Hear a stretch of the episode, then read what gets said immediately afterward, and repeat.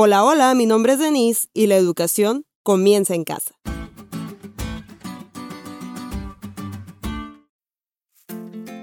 Feliz semana chicos. Hoy pasé un sábado en familia y como transmitimos culto en vivo desde el templo, pude volver y ver a uno que otro hermano en la fe y la verdad, qué bonito es estar los hermanos juntos.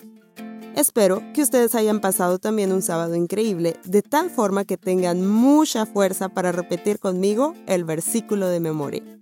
Oye, hijo mío, la instrucción de tu padre y no desprecies la dirección de tu madre.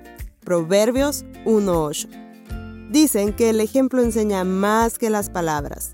Yo creo que es así. Y también creo que es justo el método de aprendizaje de la primera escuela que tenemos como individuos la familia. Nadie te dijo que te pararas cruzado de brazos como tu papá. Lo haces porque lo viste hacerlo y se quedó grabado en tu memoria. Nadie te dijo que hicieras la mueca que hace mamá cuando está nerviosa. Tú la viste y la adoptaste. Hay muchas cosas que nadie nos dijo cómo hacer, pero que hacemos porque las vimos de alguien más y la mayoría vienen del hogar. No acabo de descubrir que la familia es nuestra primera escuela o que es el núcleo de la sociedad.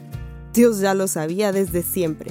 Por eso su énfasis en que se instruyera desde la infancia.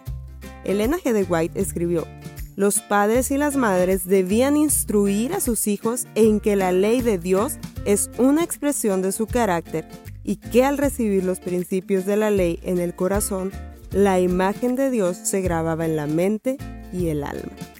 Esta semana descubriremos la importancia del hogar en la educación para los aspirantes al reino de los cielos. Acompáñanos.